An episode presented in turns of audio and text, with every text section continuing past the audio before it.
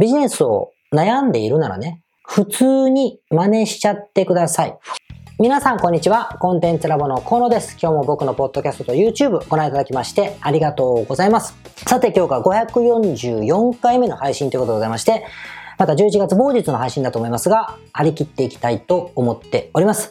えー、実はこれ僕4本撮りでございましてですね、4本目なので少し、少し疲れてきてましたが、頑張っていきたいと思います。まあ、今日もいつものごとくですね、皆さんからのご質問だったり僕の気づきをお話していきたいと思うんですが、えー、今日はね、ちょっとシンプルな話をしたくて、えー、ビジネスを悩んでいるならね、悩んでいるなら、普通に真似しちゃってください。普通に真似しちゃってくださいというふうにお話をしたいと思います。まあ、題してビジネスのアイデアは普通に真似してくださいってしましょうか。まあこんな感じなんですけど、質問があったんですよ。えっと、読みます。トルコの方からですね、トルコのイスタンブールにいらっしゃる方からご質問いただきまして、ありがとうございます。トルコ、イスタンブール在住です。二人子供がいて、義母、義父と同居しているということもあり、時間がとにかく制限されています。でも何かビジネスをしなければいけないという気持ちでいっぱいです。最近よくインスタグラムでアクセサリーを見ています。ゴールド加工、シルバー安いものから高いものまで正直あまりトルコらしくないものがいいかなと思っています。えー、同じようなことをしている方々と、ちょっとこれ名前ぼかしますけどね、方々と被らないためにどうでしょう売れますかね？という質問ですね。非常にライトな感じの、あの、口ぶりでございますが、えー、おっしゃってることは結構大事なことをおっしゃってて、トルコに住んでる。あ、ちょっと今の国と、皆さんの今いる国とか立場と置き換えて聞いてくださいよ。あの、当てはまるように言いますから。トルコにいるんです。トルコにいる。で、トルコでビジネスをしたいと思ってらっしゃる。思ってらっしゃると。あの、まあ、時間があまりないんでしょうね。あだけど、とにかく、でもビジネスをしたい。けれども、えトルコの、えビジネスをどういうふうなものを売ろうかと思ってアクセサリーを見ているということだったんです。んで、あまりトルコらしくないものもいいかなと思っているということをおっしゃっています。多分これね、元としては、トルコって、トルコにいながら物販で儲けようと思ったら、やっぱ一番早いのはトルコ雑貨なんですよね。トルコ雑貨。トルコ雑貨ってまあランプから始まり、まあハンドメイドのこうなんか石がついた指輪だったり、ネックレスだったり、あと、なんだっけ、えっと、スカーフみたいな織物だったり、いろんな代表的な売れるものがあるんですけども、トルコ雑貨というカテゴリーはやっぱり鉄板なんですよ。もうすごくたくさんの人が欲しがる、欲しがってるし、売れている。で、まあ、東京あたりだったら、まあ定期的に催し物としてトルコ雑貨特集みたいなことやっぱやってますから、トルコ雑貨は売れるものであるんですよ。だからトルコにいらっしゃる日本人の方でも、トルコ雑貨の、まあネットショップをやってる方は何人かいますね。日本にいながらでも、あの、輸入してやってる人もいるくらいだから、結構たくさんいるということなんです。この前提があるんだけども、そうじゃないものの方がいいかなっていう話をちらっとなさってますね。多分これは、たくさんいるからだ。まあそれを真似してもな、みたいなことかもしれない。理由はわからないけど、そんなイメージだと思うんですよ。で、こういう悩みがあるときに、一つだけお伝えしておきますけれども、そういう場合はですね、やってください。もうそのまま真似して。やってくださいって、僕の大切な、えー、クライアントさんと競合になるとかいうことであればこんな言い方は、もちろん、あの、マンツーマンとか言ったりしませんよ。だけど、一般論としてはやっぱり、あの、やってください。だから、あなた、この方はトルコ雑貨を売ってください。トルコ雑貨を普通に売った方がいいです。で、売れてる店、あの、たちが売れているラインナップを見て、それと本当同じようなラインナップを揃えてください。同じものを、著作権とかにね、あの、抵触するようなことはちょっと仁義にかける。それはちょっと違うと思うけれども、でも同じようなものを同じようにラインナップして、同じように売ってください。これがとにかく一番ビジネスが立ち上がりやすい方法だし、多分それしかね、儲からないですよ。あの、偶然の要素を今排除して言ったので、ってことになるから、そこまでご存知なんだったら、まあ普通にトルコ雑貨を売った方がいいです。いいです。これが大事なんですよね。例えば、うんと、うん、まあ、まあ、旅行は今ちょっと厳しいけれども、1年後になんか渡航が戻ってきたとしましょうか。そしたら、できるかできないか別と、できるかできないか別として、例えばハワイにいながら、えー、ハワイの、干潮の時に砂がサンドバーができてね、そこで、あの、シュノーケリングしたりとかっていうツアーがありますね。あれが人気あるのであれば、やっぱあれをやるんですよ。あれをやった方がいいという意味。じゃあ僕はちょっと変わったことしなきゃというふうにならない方がいい。変わったことでも、人々が欲しいけれども誰もやってないことだったらいいんだけどもね。そうじゃない場合は、ベタなものをそのまんま真似した方が早いというふうになるので、これをね、結構勘違いしている人が多いなって思います。例えばヨガのインストラクターの養成講座みたいなのをやるとする場合に、もちろん独自のコースを作る方法もあるけれども、やっぱり一番早いのはやっぱり、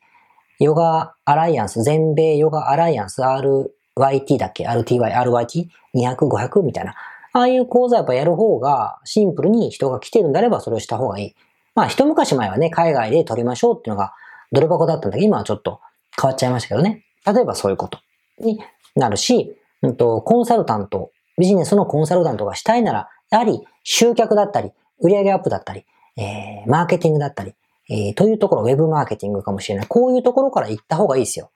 あと、広告で儲けたいなら、広告のコンサルタントよりも広告運用代行の方がやっぱりお客様が集まりやすいので、そこから参入した方がいいということになる。まあ、国の話もしつこいけど、そうです。フランスにいるなら、フランス雑貨は、えー、売ってる方が多いし、フランス雑貨を売った方がいいということになるじゃないですか。あと、えっ、ー、と、どこにしようか。まあ、スペインにしましょうか。スペインだったら、スペインの留学斡旋、総合留学斡旋の人たちがいっぱいいて、集客できてるなら、まあ、大体無料にして、えー、仲介手数料をもらう形でやってたりとか、少額でお金いただいたりとかっていろんなパターンがあるけれども、とにかく留学が儲かるような留学をして、もっと変わったね、スペインにいるからこそなんかちょっと変わった、うん、サッカー留学だけで儲けていこうとかいうふうなことはしなくていいってことなんです。だから非常に、まあ、シンプルに儲けているものをシンプルに私もやるという考え方っていうのは非常に重要な考え方なので、ぜひ捉えてみてほしいなと。まあ僕もまあ、情報を売るのもね、オンラインビジネスとかオンラインプログラムって言われてるけれども、結局ね、儲かるものって決まってて、決まってきていて、キャリアに関わるもの、就職め、就職とか転職とかね、キャリアに関わるものだったり、えー、あと、人生を好転させ、自己啓発、幸せを定義するものだったり、えー、痛みを解消するもの、つまり過去のトラウマ解消とかね、悩みとかいうもの。もしくはお金を、欲望、お金を稼ぐとか、投資で稼ぐ、ビジネスをする、みたいなもの。まあ自由になるっていうのは自己啓発。あと、えー、神秘、美しくなる、つまりダイエットとか、美しくなるメイクだったりとか、うん、いうことなの。健康というのは不不良不死だから、えー、病気にならない、みたいなこと、肩が治るとかですね。いうふうに、えー、集約されていくんですよ。だからこれをいちいち木をてらってですね、先週言ったみたいな、えー、大人の趣味を満喫するプログラムみたいなのを作ると、やっぱり、えー、んってなるんですよね。だから素直に、素直になるっていうんですかね。素直になるというのは非常に重要な考え方なので、まあ、あの、そう捉えていただけると、まあそんなお時間もないってことだから、あの、変わったことをするとその分時間使えますんでね。普通に、あの、売られた方が あの、いいと、あの、思いますよ。ですね。ということで、今日はシンプルに、えー、真似せよということで、まあ昔ね、TPP、TTP か、徹底的にパクるってね、よく僕言いましたけども、まあそれと発想は一緒です。あの、真似された方はね、あの、イラッとするんですけど、あの、真似するっつっても、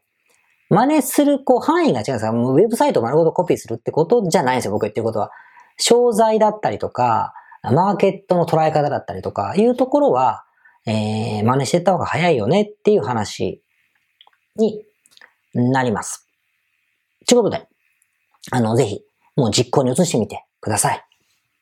あ、あと品物の数は気をつけ、品物の数はたくさんラインナップしてくださいね。そこだけ気をつけていただいて、委託販売の契約してお金をかけずに、ウェブサイト写真撮って載せさせてもらうとかいうことはちょっと気にしてやってみてください。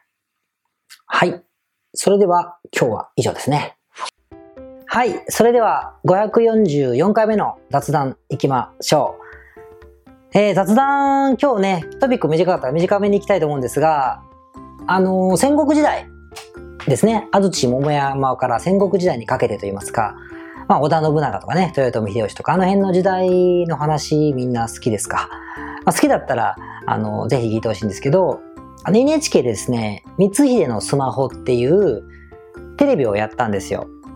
番組やって、これドラマなんですけど、5分ずつの全6回だから、ほんと全部で合わせて30分ぐらいしかないんだけど、光秀がもしスマホを持ってたら、みたいな。あの時代にスマホがあったら、みたいな設定で作られてる、まあ、ドラマでございましてですね。これね、歴史好きだったらもうたまんなく面白いです。クスッとしちゃうようなシーンがいっぱいあって、作った人天才だなと僕は思いましたよ。しかもこだわってて、スマホの LINE グループがあるんですよ。LINE やってて、LINE の小田、小田家家臣グループとかね、あったりとか、あと、Twitter とかでバズったりするんですよ。徳川家康のなんとか上洛、足利なんとかの上洛は誰がアサインしたか、黒幕とかつって、じゃあ光秀が俺じゃないくなっちゃうんじゃないかよとかって自分で裏アカウントで光秀らしいよって書き込んだりとかしてるシーンとかあって、とにかくその当時の描写を知ってれば、それがスマホだったらと置き換わるからとにかく面白いって話なんだけども、もっと面白いのが、LINE の代わりにそのアプリの名前がふみって、ふみね、昔で言う手紙をやるとするふみってなってたりとか、携帯電話会社のこのアイコンのところが、えー、のろし、のろしってなんかありそうな電話会社の名前じゃないですか。だけど、のろしのことですよね。とか書いてたりとかして、えー、とにかくね、細かいところまでこだわっていて、まああれオタクが作ったんだなと思いますけどね。まあつくづく、あの、鬼滅の刃を見ても思いましたが、クリエイターっていうのは、あの、すごいなと、尊敬しますよ。自分にはできないなと思いますけども、ということがあったのと、まあ、それに過去つけて、あの、娘がね、今、あ歴史のテストがあるとかつって勉強してて、え、パパ、この、ここ何かわかるとかって言われて、何言ってんのかなと思ったら、救命つって、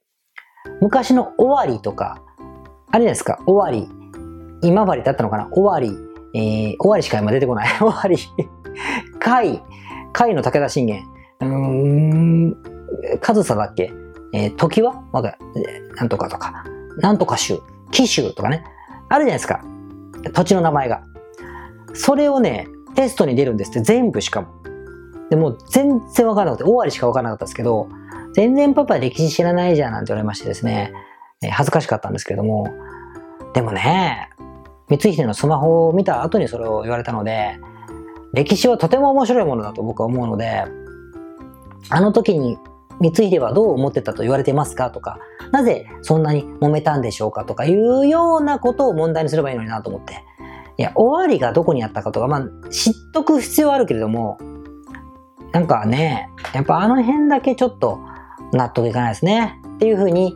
えー、負け惜しみを伝えときましたけど。ということで、あの、興味があればですね、歴史が好きな人は、あムツイートのスマホ、30分で見ればすぐ終わるし、1話だけ見ても笑えますから、ちょっとね、気分転換に見ていただければなと思っております。それではまた次回。皆さんこんにちは。コンテンツラボの河野と申します。この YouTube チャンネルをご覧いただきましてありがとうございます。え普段は在住の起業家の皆さんにインターネットを使ったビジネスのサポートをさせていただいております。これまでえ約3000人の方々のビジネスのサポートを行い、すべてのクライアントさんの売上総額は300億を超えているぐらいだと思います。えこのチャンネルではそんな経験をもとに、インターネットビジネス、もしくはインターネットを使った企業について、え詳しく役に立つ情報をお送りするように心がけております。海外においての事例もとても豊富に含んでいますので、日本の方にも適用できることがとても多いと思っております。ぜひチャンネル登録をして配信をご覧になってみてください。ポッドキャストをお聞きの皆様、こんにちは。コンテンツラボの山口よし子と申します。普段はサンフランシスコに住んでおりまして、日々現地からコンテンツラボのお仕事を行っています。いつもご視聴ありがとうございます。いつも聞いてくださっている海外在住の方、日本在住の方、起業して制約のない自由なライフスタイルを実現したいと思っていませんか？今日はそんな皆様にですねお知らせとお願いがありましてこんな風に最後にお邪魔させていただいていますそのお願いというのはですねコンテンツラボのコンサルティングサービスについて知っていただくということです。で、あのー、番組の中でも河野が時々メンバーさんと呼ばせていただいていることがありますのでご存知の方も多いと思います。起業前の方にはビジネスプランを一緒に考えることから始め起業後の方には集客組織化異業種展開だったりはたまたお金の残し方とかそして望むライフスタイルの実現というところまでですね。メールやオンライン通話でのコンサルティングのほかに学べる仕組みとしてあの定期的に私たちの方からコンサルティングを受けていただいているメンバーさん用に教材をあのお配りしたりですね。あと世界各地にお住まいの起業してビジネスの広がりを目指す日本人の方同士とつながれる仕組みを取り入れたりといったコンサルティングやコミュニティ参加が全て入ったサービスになっております。私たちのクライアントさんは7割が海外在住者在住者さんでですね。3割が日本にお住まいの方ですこれから起業したい方すでに起業している方あとはあの起業して少し時間が経ってもうあの成長期に入られている方皆さんそれぞれあのビジネスのステージはそれぞれですけれどもとても刺激的にご一緒させていただいています。でよく聞かれるのですけれども海外在住ということにかかわらずですね私どもでは日本にお住まいでビジネスを展開している方とかあの起業計画されている方にもお使いいただけるコンサルティングサービスとなっていますのでご安心ください。起業前起業後日本海外とか関わらずプロフェッショナルな支援やコミュニティ参加でもっともっと成長したいとお考えの方におすすめのコンサルティングサービスとなっております。で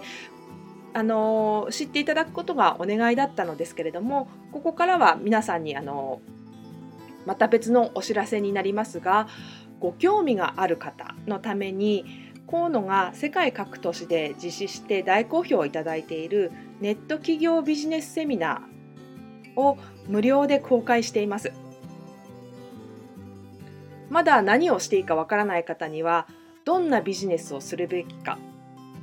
すでに何かを始めている方のためにはどのようにビジネスを成長させるのかといったような濃い内容をですね4時間以上でとても詳しくお話ししています。もちろんあのコンテンツラボの強みとして今まであの一緒にサポートして大きくなってきた実際起業されている方たちの生の声も聞けてしまう貴重なものになっています。そしてさらに特別に今回取り下ろした「How to」というものを含めた実践編のセミナーも特別にご覧いただけるようになっております。ネットショップを始めてみたいとかサービス業をしてみたいコンサルティングやコーチング業をやってみたい自分の持っている情報を売ってみたいなどですね全てカバーしている動画セミナーになっています。で先ほども申したように視聴は無料となっておりますので今すぐこのメールの中にある概要のリンクをクリックいただくかコンテンツラボという名前で検索して動画を請求してご覧になってください。